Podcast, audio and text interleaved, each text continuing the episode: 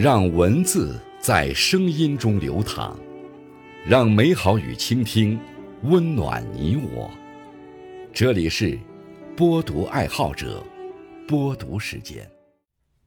各位好，今天为大家推荐和分享的文章是：读书是最低成本的进步方式，也是见世面最快速的方式。作者：温暖。感谢王娟女士的推荐。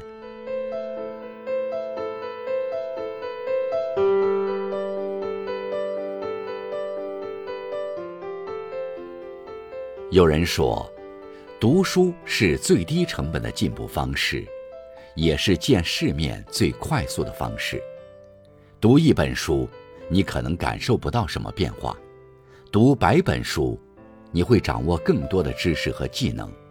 能游刃有余地解决一些问题，读千本书，会拥有更广阔的见识和胸怀，从容面对生活的波澜。读书能赋予我们走出人生舒适区的底气，积累不断超越自己的资本。请你相信，世上没有白走的路，也没有白读的书。多给自己一点时间。静下心来读书，它会一点一滴地滋养你，改变你，让你收获更好的自己。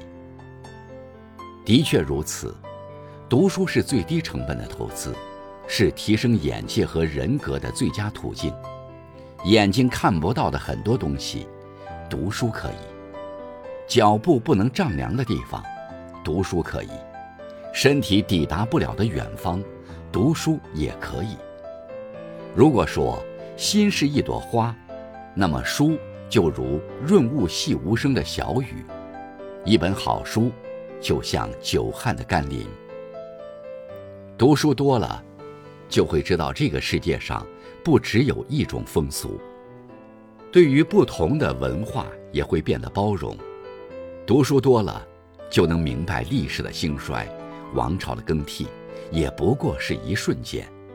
眼前的利益得失，也就变得不那么重要了。读书多了，就懂得人生不只有一种意义，对他人的生活，也就多了一份宽容与接纳。所谓见多识广，其实就是明白了世界的多样性，而通过读书，便能最低成本地见到世界不一样的地方。最是书香能致远。腹有诗书气自华。知识真的可以改变一个人的容颜和气质。那些书里的知识，最终会转化为个人身上最独一无二的魅力，成为个人形象的一部分。书籍是人类进步的阶梯，而读书则是最低门槛的高贵。聪明的人会把好书当自己一辈子的精神食粮。因为它既能丰富人们的精神世界，又能在紧要关头帮人们排忧解难。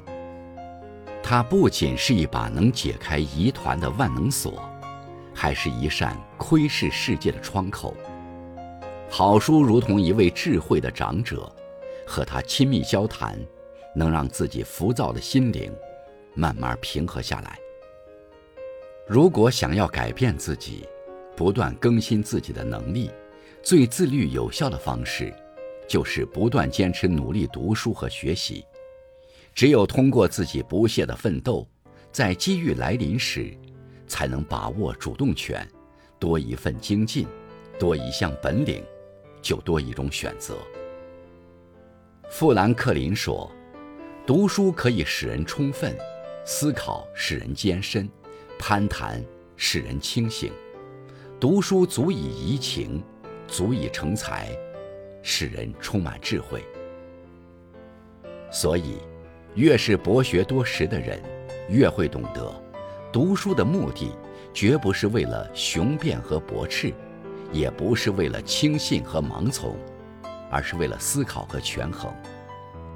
鲁迅先生说：“读书无嗜好，就能尽其多；不先泛览群书，则会无所适从。”或失之偏好，广然后深，博然后专。不偏好某类书，就能读很多书；不泛读，没有比较，就不知道读什么好，或者只爱读自己喜欢的书，不一定好。先广而博，开阔视野，以后再深入钻研，成为专家。